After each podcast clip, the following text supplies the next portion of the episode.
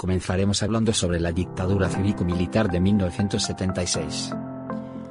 La dictadura militar argentina, también llamada Proceso de Reorganización Nacional, fue una dictadura cívico-militar ocurrida en Argentina entre los años 1976 y 1983. Esta sucedió tras el golpe del Estado militar que derrocó al gobierno de María Estela Martínez de Perón, instalando inmediatamente una junta militar que tuvo a Jorge Videla como presidente de facto. Esta junta militar, que como en aquellos años del triunvirato tenía grandes diferencias entre sí, pero un objetivo claro, que era reprimir a la sociedad para evitar que cualquier ciudadano con ideas diferentes pudiera expresarlas.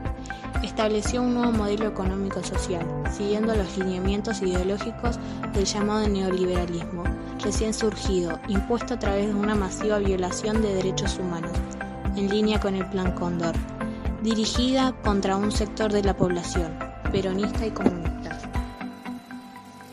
Los principales integrantes de la dictadura cívico-militar fueron Jorge Rafael Videla, Emilio Eduardo Macera, Orlando Ramón Agosti y Roberto Eduardo Viola.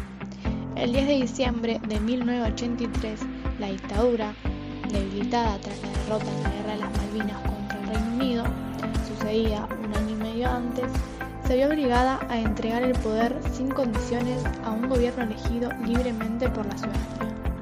Ese día, que luego sería oficialmente establecido como el Día de la Restauración de la Democracia, asumió sus funciones el presidente Raúl Alfonsín. Las dos cámaras del Congreso de la Nación, los gobernadores, legislaturas de las 22 provincias que existían en ese momento y las autoridades municipales democráticas. A continuación hablaremos sobre los organismos de derechos humanos. Tras la presentación del informe Nunca Más, el gobierno de Raúl Alfonsín creó la Subsecretaría de Derechos Humanos, dependiente del Ministerio del Interior de la Nación, el 20 de septiembre de 1984. El primer titular fue Eduardo Rabosi, quien provenía de la Asamblea Permanente por los Derechos Humanos. Durante la presidencia de Alfonsín, el área actuó como enlace entre los organismos de derechos humanos y la Comisión Nacional sobre la Desaparición de Personas. Durante el gobierno de Carlos Menem, en 1991, la subsecretaría pasa a rango de Dirección Nacional de Derechos Humanos, encargándose de recibir denuncias sobre discriminación o violaciones de derechos humanos, así como proveer el cumplimiento de las normas internacionales de derechos humanos. Como resultado de la presión de los abuelos de Plaza de Mayo, en 1992 se creó la Comisión Nacional por el Derecho de la Identidad, dependiente de la Dirección de Derechos Humanos. En 1996, el área se convirtió en la Subsecretaría de Derechos Humanos y Sociales.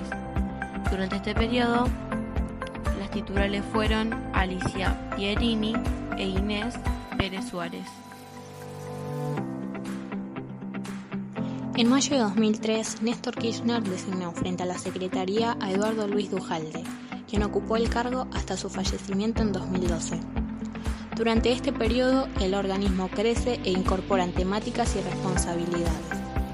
Se crea una red federal de observatorios de derechos humanos y el organismo apoya a los juicios por delitos de lesa humanidad. Su sucesor en el cargo fue Martín Fresneda, hijo de desaparecidos, quien incorpora temáticas como los asuntos indígenas. El 2 de diciembre de 2015, Cristina Fernanda de Kirchner inauguró la nueva sede de la Secretaría, en el predio del Espacio Memoria y Derechos Humanos, donde funcionó la Escuela de Mecánica de la Armada.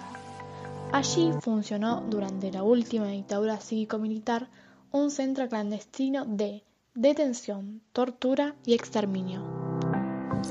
En estos días de cuarentena también es importante reflexionar no solo sobre el presente, sino también sobre el pasado. Esa es una de las tareas del historiador. Este año se cumplieron 44 años del golpe de Estado, autodenominado Proceso de Reorganización Nacional. De los liberales y el mercado tuvimos mucho, pero nunca con consecuencias tan claves, acentuadas en los últimos años, para la sociedad argentina. Por eso, reflexionar sobre esa dictadura obliga a recordar que todas fueron coaliciones cívico-militares. Hubo seis que, en mayor o menor grado, tuvieron vinculaciones con fuerzas políticas de civiles, con instituciones culturales, con corporaciones y hasta con organizaciones sociales. Pero, ¿qué es un golpe de Estado? El esfuerzo de una coalición para desalojar a un gobierno de forma ilegal con violencia, poca intervención de personas que tienen en general sus bases de poder en los sistemas políticos.